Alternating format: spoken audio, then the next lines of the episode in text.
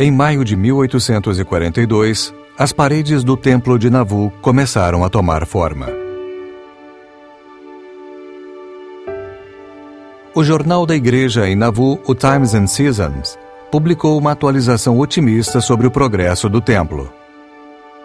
Dizia: Este notável edifício está progredindo com grande rapidez. E no próximo outono esperamos que a parte superior esteja terminada. Quem sabe colocada a última pedra com aclamações de graças. Mas, como todo projeto de construção de larga escala, o edifício do Templo de Navu teve atrasos e se deparou com vários obstáculos. Alguns eram comuns e internos, como problemas de financiamento.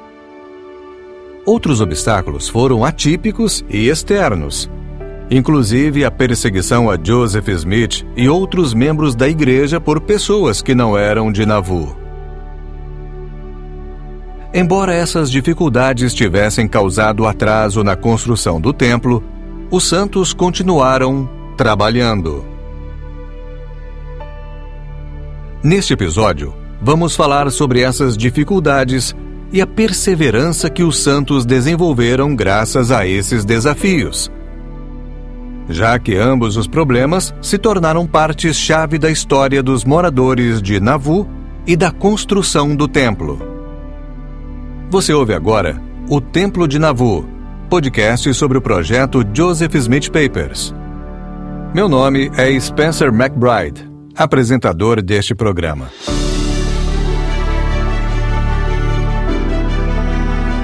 Episódio 4 Obstáculos.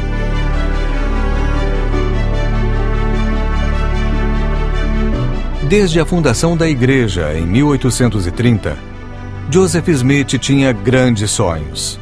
Parte deles parecia uma necessidade pragmática.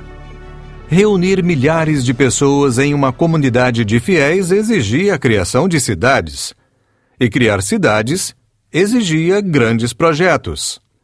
Mas o nível das plantas e projetos de Joseph Smith ao longo de sua vida também pode ser explicada por seu papel profético. Ele acreditava que o que estava fazendo essencialmente em seu papel como profeta e presidente da Igreja era edificar o reino de Deus na terra em preparação para a segunda vinda de Jesus Cristo.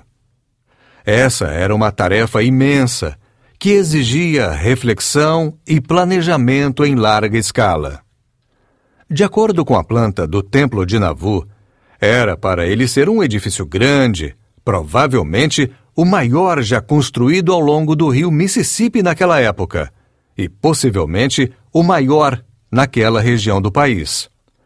Mas como a igreja pagaria pela construção?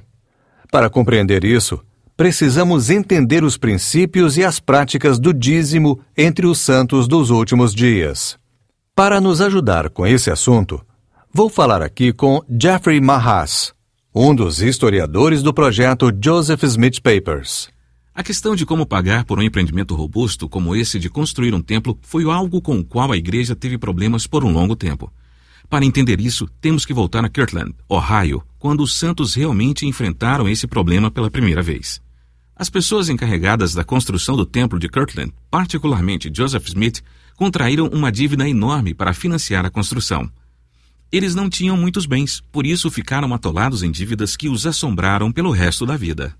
Os santos de Kirtland também contribuíram com uma quantidade considerável de tempo, trabalho e recursos para a construção do templo de Kirtland.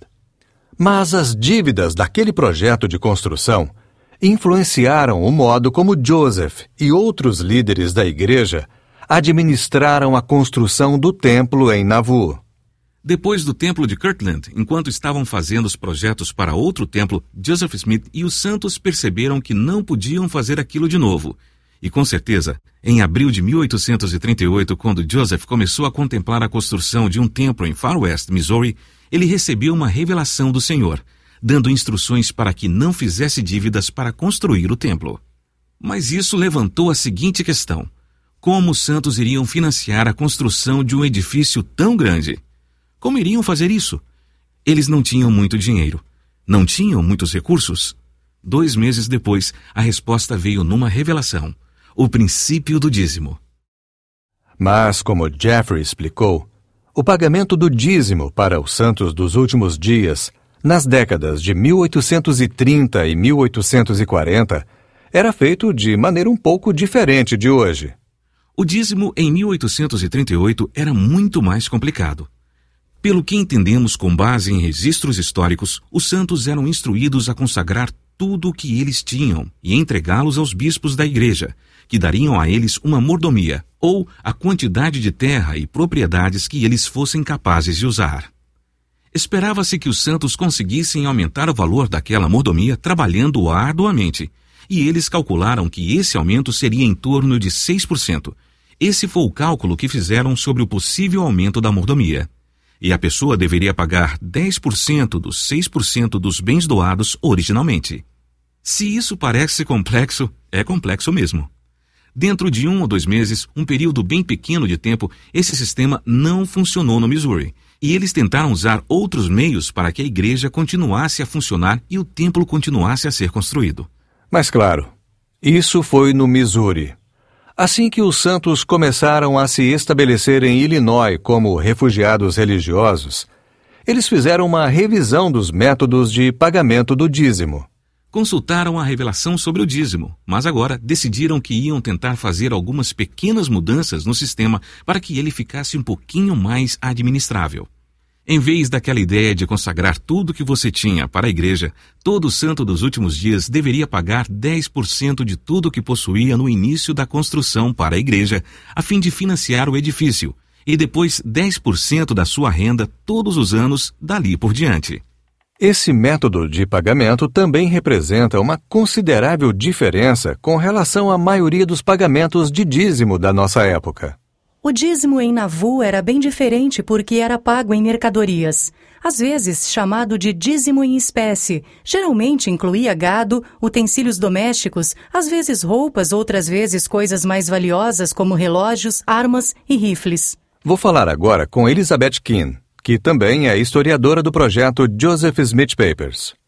Uma das coisas que precisamos entender sobre Navu é que era uma economia pobre em dinheiro vivo. Não era uma área em que havia muita circulação de dinheiro, dinheiro circulando na comunidade. Por isso, o mercado de troca era o grande comércio da comunidade local e isso se estendia ao dízimo. Então, às vezes, talvez você não tivesse dinheiro que na época costumava ser moedas de ouro, de prata ou notas. O que você talvez tivesse seriam legumes e verduras da sua horta, ou alguns bois e vacas que você estava criando, ou talvez alguma coisa que você mesmo fez e que poderia ser dado como dízimo. Não era só Navu que não tinha dinheiro. O estado inteiro de Illinois estava passando por um período de escassez de dinheiro. Uma coisa que é importante lembrar: além da relativa pobreza dos santos como um todo, é que o país ainda estava tendo problemas por causa do pânico financeiro de 1837. As consequências negativas daquele enorme pânico financeiro continuaram a causar instabilidade no país até a década de 1840. Por exemplo, o Illinois State Bank faliu em 1842 e, com ele, lá se foi a principal instituição financeira do Estado. Joseph foi bem direto com seus credores e outros agentes financeiros quando ele reconheceu isso, dizendo: Não temos dinheiro. Não há dinheiro em Nauvoo e nem em Illinois. Nos momentos mais críticos, ele admitiu que estava se virando com o comércio de troca. E quando olhamos os registros financeiros, é verdade mesmo. De vez em quando circulavam notas de dinheiro ou moedas de ouro ou prata. Mas, em geral, todos os estabelecimentos estavam utilizando o comércio de troca. Então, você trocava mercadorias por serviços e serviços por mercadorias. E foi exatamente assim que os santos contribuíram para a construção do templo. Na verdade, um comunicado feito pelos editores do jornal da igreja, o Times and Seasons, declarou que a assinatura do jornal, no valor de 2 dólares, poderia ser paga com lenha. Ainda assim, embora pagar o dízimo em tempos de pobreza fosse uma demonstração do compromisso que os santos tinham para com a construção do templo, as mercadorias que eles doavam nem sempre eram o que o comitê do templo precisava. Ainda que os santos, em sua pobreza, estivessem doando o que podiam, essas doações consistiam em objetos que eles consideravam luxo, coisas que eles podiam abrir mão prontamente. Então, havia muitas doações como relógios, armas de fogo e uma variedade de coisas bonitas, mas supérfluas. Isso se tornou um problema para o comitê do templo, porque a razão pela qual as pessoas estavam se livrando dessas coisas era porque eram artigos de luxo que eles podiam passar para frente facilmente, mas era muito difícil usar esses objetos como mercadoria de troca. Não tinha muito o que fazer com eles. Então, o escritório do dízimo, administrado pelo comitê do templo, implorou para que os membros da igreja doassem coisas que eles pudessem usar com facilidade, particularmente grãos, gado, alimentos com os quais pudessem pagar os trabalhadores, porque sabemos que a grande maioria dos trabalhadores que recebia salário por trabalharem no templo estava sendo paga com coisas como grãos, parte de uma vaca, parte de um porco eles estavam sendo pagos o suficiente apenas para conseguir alimentar sua família. Numa anotação mais humorística, Elizabeth explicou que o pagamento do dízimo com animais domésticos muitas vezes dava uma série de problemas. No verão de 1842, publicaram um comunicado no jornal local The Wasp, a pedido do secretário do escritório administrativo da igreja, Joseph Smith era o responsável pela parte administrativa da igreja no que dizia respeito aos aspectos financeiros em geral, mas delegava coisas aos secretários para ajudá-lo. Como parte desse trabalho, o secretário escreveu um comunicado em nome de Joseph, perguntando se alguém tinha visto uma vaca que tinha sido doada pelo Dr. Lennox Knight, porque ela tinha se extraviado e precisava ser trazida de volta para o escritório do dízimo. Era meio esquisita essa ideia de o dízimo poder se levantar e sair andando por aí. É bem estranho, eu acho, para a maioria dos membros hoje pagar o dízimo em vacas, frangos ou porcos. A questão era que, aparentemente, no verão de 1842, havia cercas ou currais que estavam quebrados e muitas vezes eles perdiam o dízimo porque tinham sido roubado ou simplesmente porque o dízimo saiu andando e se extraviou.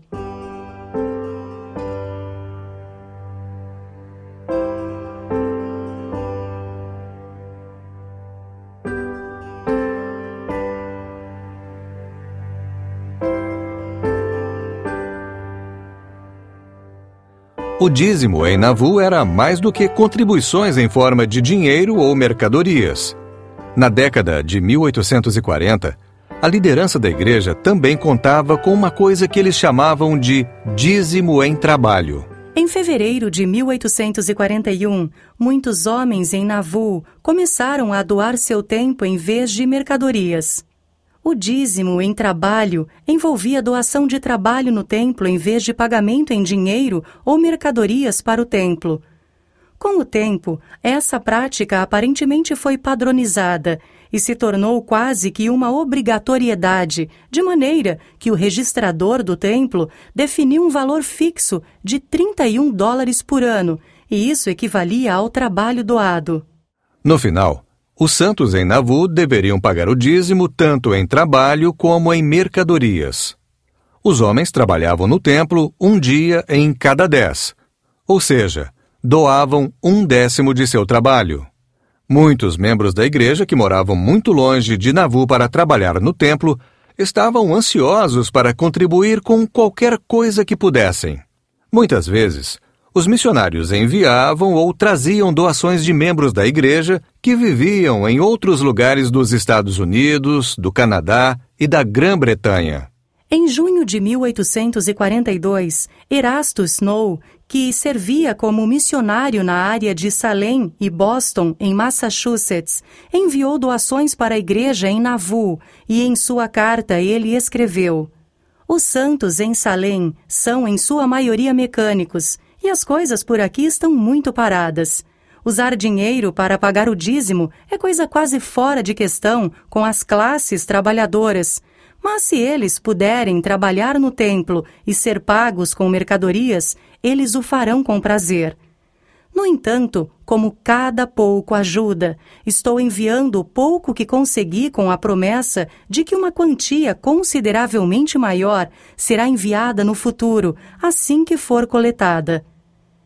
Entre as doações enviadas com a carta de Snow, havia seis colheres de chá de prata doadas por uma mulher chamada Clara Homston. Ela não tinha muito dinheiro, mas ofereceu o que tinha. Sua doação valia três dólares. Por aí você pode ver o anseio que eles tinham em doar o que pudessem, mesmo que fossem só algumas colheres de prata. Tanto o dízimo pago em dinheiro e mercadorias, como o dízimo pago com trabalho, eram administrados pelo Comitê do Templo.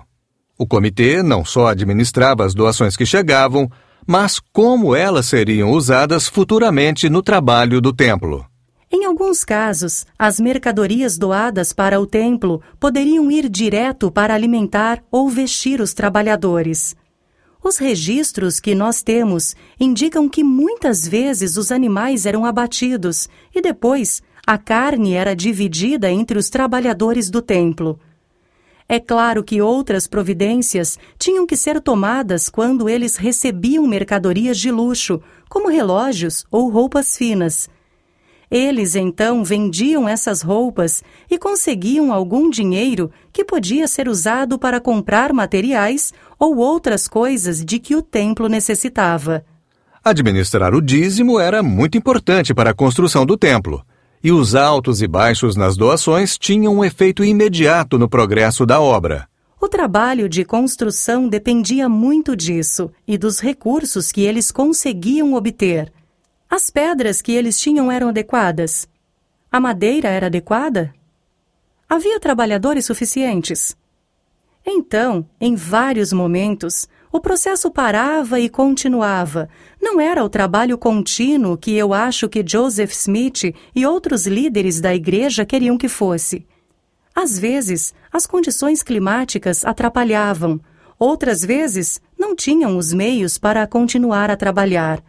Não sabemos se eles tiveram que parar o trabalho por longo tempo, mas houve pausas. Em nossa conversa, Elizabeth falou de vários relatos sobre os santos que fizeram sacrifícios imensos para ajudar na construção do templo.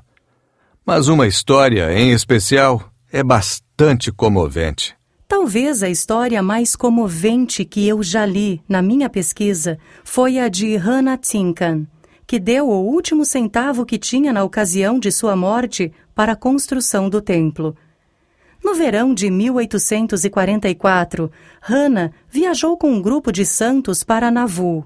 Ela tinha 47 anos de idade, era de Nova York e possivelmente trabalhava com tecelagem. Enquanto viajava para Nauvoo, ela ficou doente. Bem provável que tivesse contraído malária, e ela só piorava. Eles chegaram a Nauvoo e duas semanas depois, Hannah faleceu na casa da viúva Sally Murdoch. O livro da lei do Senhor relata que Hannah morreu firme na fé e muitas vezes expressou sua alegria por ter tido permissão para morrer com os santos neste lugar. Seu desejo de se juntar aos santos em Nauvoo era tão grande que ela ficou feliz com a ideia de ser enterrada lá. Normalmente, uma história como a de Hannah não seria incluída nos arquivos que constituíam o registro do dízimo. No entanto, Hannah tinha feito um pedido específico a seus companheiros de viagem de que, caso morresse, eles providenciassem para que seus pertences e seu dinheiro, depois de pagas as despesas do funeral, fossem entregues ao comitê responsável pela construção do templo. Seu pedido foi atendido e todos os seus pertences foram entregues ao comitê. O escrevente Willard Richards registrou devidamente cada item que pertenceu a Hannah e seu valor no livro da lei do Senhor, fazendo uma anotação de que seus pertences foram registrados como uma consagração e doação para o propósito tensionado. Seus pertences, que incluíam várias roupas, utensílios domésticos, material de tecelagem e um cavalo, foram avaliados em 159 dólares, além de 145 dólares em ouro e moedas de prata, totalizando 304 dólares.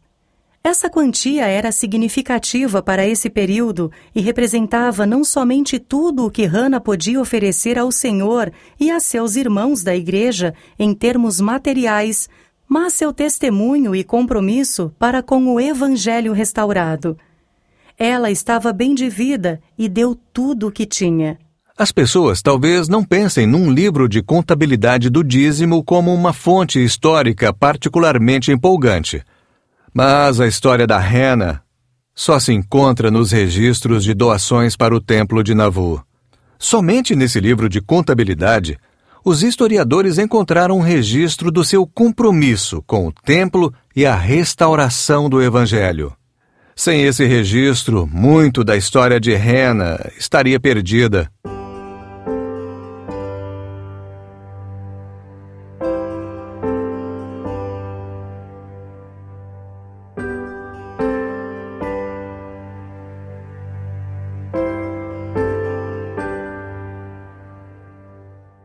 Elizabeth mencionou várias possíveis dificuldades que atrasaram o progresso da construção do templo. Claro que havia alguns obstáculos que impediam a construção mais do que outros. E parece que o ano de 1842 estava cheio até a borda desses obstáculos. Jeffrey Marras vai explicar. Um dos anos mais difíceis de Nauvoo foi o ano de 1842. Logo no começo do ano, a vilania de John C. Bennett na cidade foi revelada publicamente, bem como todas as coisas erradas que ele andava fazendo. Ele foi excomungado, removido do cargo de prefeito e começou um tipo de guerra pública nos jornais, na qual Joseph e os Santos atacavam o caráter de Bennett. E Bennett respondia com os mesmos ataques a Joseph e aos membros da igreja no Sangamo Journal e em outros jornais. Outra coisa que aconteceu nessa mesma época foi que o governador de Missouri, Lilburn Boggs, levou um tiro de um assaltante. Havia um desprezo recíproco entre os santos de Nauvoo e Boggs, o homem que tinha ordenado a expulsão deles do Missouri sob ameaça de extermínio com sanção do Estado. Quando essa notícia chegou a Nauvoo de que Boggs tinha morrido com um tiro, a cidade não lamentou o fato. No entanto, no final, a notícia foi prematura. Boggs foi atingido por um tiro de um assaltante desconhecido. Mas o ex-governador sobreviveu. E aí começaram os rumores. Um dos homens que iniciou esses rumores foi John C. Bennett, que, depois de ter sido excomungado por imoralidade um ano antes, dedicou-se a perseguir Joseph Smith e a igreja.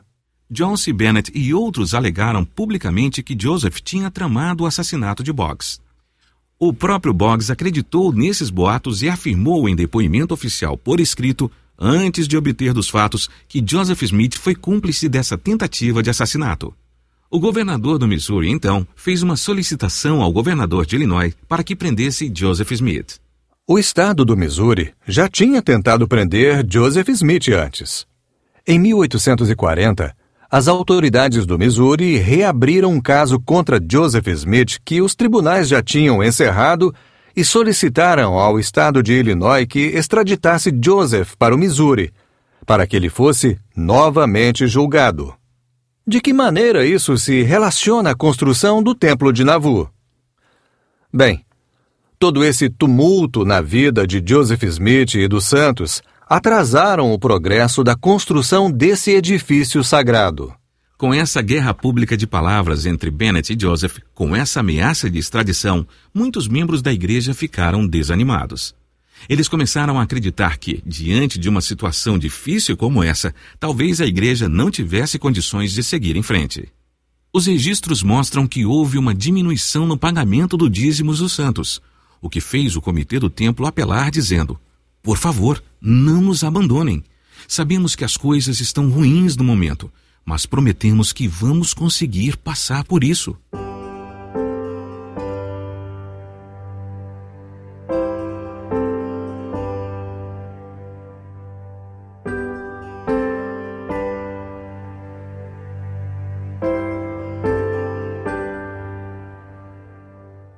Agora vamos dar uma pausa nessa história do estado do Missouri tentar extraditar Joseph Smith só por um momento. Até mesmo quando Joseph foi forçado a ir e vir para se esconder, ele ajudou os líderes da igreja a tomar decisões sobre como usar o templo enquanto ele ainda estava em construção. Claro que a pia batismal no subsolo já tinha sido dedicada e estava em uso. Mas em setembro de 1842, com a aproximação do outono, Joseph e seus amigos líderes da igreja estavam pensando em como usar o templo para resolver outros assuntos importantes. Isso foi antes de os santos dos últimos dias construírem capelas. Quando o tempo estava bom, eles se reuniam ao ar livre, geralmente num bosque adjacente ao terreno do templo. Mas, com mau tempo, eles eram forçados a se reunir em pequenos grupos na casa das pessoas. Joseph Smith e outras pessoas queriam descobrir uma maneira de os santos em Nauvoo poderem continuar a se reunir em um só grupo, mesmo quando o tempo começasse a esfriar. A solução foi colocar um andar temporário no templo. Então, em outubro de 1842, ainda sem nenhum telhado sobre o templo, e as paredes levantadas a uma altura de 2 a 4 metros, a igreja instalou um andar temporário e os membros ainda puderam se reunir em um grupo grande, protegidos do vento frio. Mas o andar não tinha nenhum banco para as pessoas se sentarem. Então, ir à igreja em Nauvoo naquela época era um pouco estranho. Homens, mulheres e crianças levavam cadeiras, bancos grandes e pequenos que traziam de casa e os levavam ao templo. Charlotte Haven, que não era membro da igreja e morava em Nauvoo, descreveu essa cena numa carta para sua mãe. Ela escreveu: Eu sei, mãe querida, que você acharia graça se visse a cena da janela da sala, dessa multidão de pessoas passando depois de terem adorado no templo. Como esse edifício não tem nenhum andar nem telhado, a pregação é feita apenas quando faz bom tempo aos domingos. Então, colocam tábuas soltas sobre as vigas para fazer assentos. Mas não é o suficiente nem para acomodar metade das pessoas. Então, homens, mulheres e crianças levam cadeiras, bancos com ou sem encosto, etc. Agora estão voltando para casa com eles.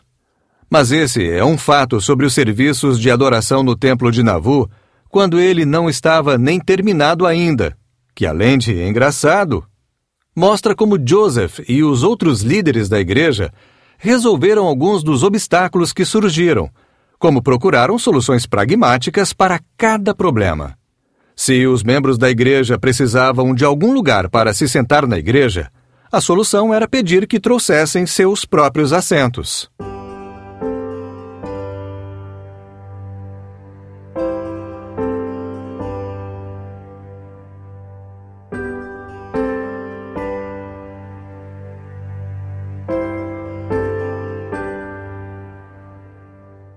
Agora, voltando à segunda tentativa do estado do Missouri de extraditar Joseph Smith. As autoridades saíram à caça dele e Joseph foi forçado a se esconder por segurança. Ele sabia que, se voltasse ao Missouri, seria morto. Se o Estado não o executasse, uma turba o faria. Às vezes, Joseph se escondia na casa de amigos em Nauvoo. Outras vezes, ele saía da cidade. Por exemplo, ele encontrou refúgio temporário cerca de 80 quilômetros ao norte do rio Mississippi, na casa do pai do apóstolo John Taylor. Por mais difícil que tivesse sido esse momento para Joseph, ele obteve benefícios indiscutíveis com essas provações. Em todos esses meses, Joseph passou muito tempo em silenciosa reflexão. Ele meditava sobre a própria vida e sobre seus amigos temos bênçãos lindas que ele ditou para seus escreventes sobre sua família, seus amigos e todas as alegrias e bênçãos que ele desejava para eles. Joseph também passou muito tempo meditando sobre o templo. A ordenança do batismo pelos mortos tinha sido apresentada vários anos antes. Mas agora, enquanto Joseph estava escondido, ele teve tempo de realmente pensar sobre o assunto, elaborar e formalizar essas ordenanças. Essas belas cartas agora fazem parte de doutrina e convênios, e nelas Joseph fala sobre o prometido triunfo da Igreja, o triunfo do Evangelho e também dá instruções sobre assuntos bastante práticos a respeito de como realizar essas ordenanças de maneira apropriada. Você se lembra do episódio 3, quando falamos sobre o desenvolvimento da doutrina do batismo pelos mortos, particularmente sobre como esses batismos eram registrados? Foram nessas circunstâncias que as instruções foram dadas. E nessas circunstâncias, Joseph pediu com veemência aos santos que tivessem mais coragem e otimismo.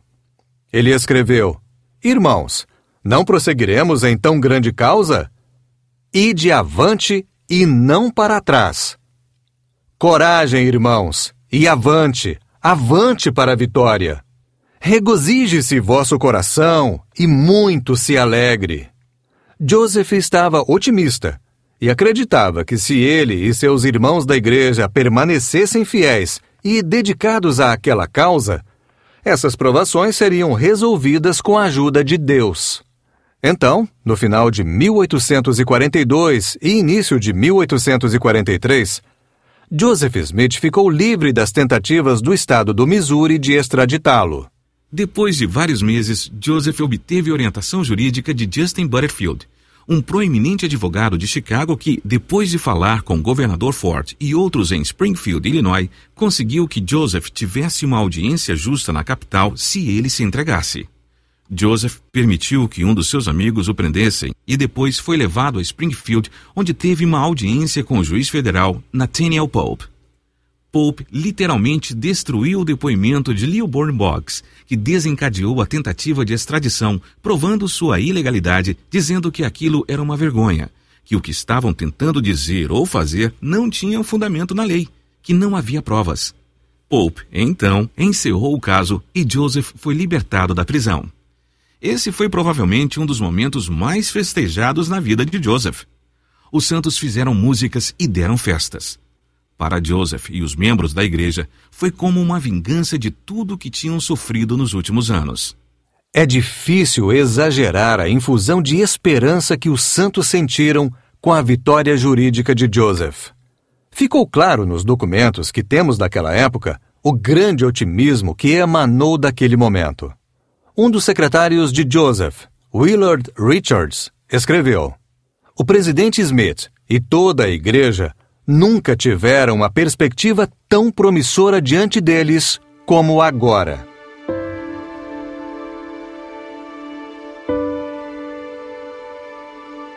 Em janeiro de 1843, o futuro de Nauvoo parecia brilhante, e no coração desse futuro brilhante estava o templo. Ainda que as dificuldades retornassem à vida de Joseph e dos santos dos últimos dias em Nauvoo pouco tempo depois, a cidade continuou a crescer e o templo foi progredindo em sua construção.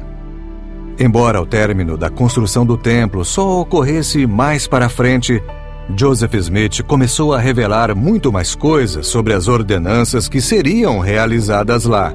Ordenanças que, como declarou uma revelação em 1841, seriam componentes-chave na restauração da plenitude do sacerdócio. O que eram essas ordenanças e para quem Joseph Smith as mostrou? Vamos falar em detalhes sobre isso no próximo episódio de O Templo de Nauvoo, podcast sobre o projeto Joseph Smith Papers.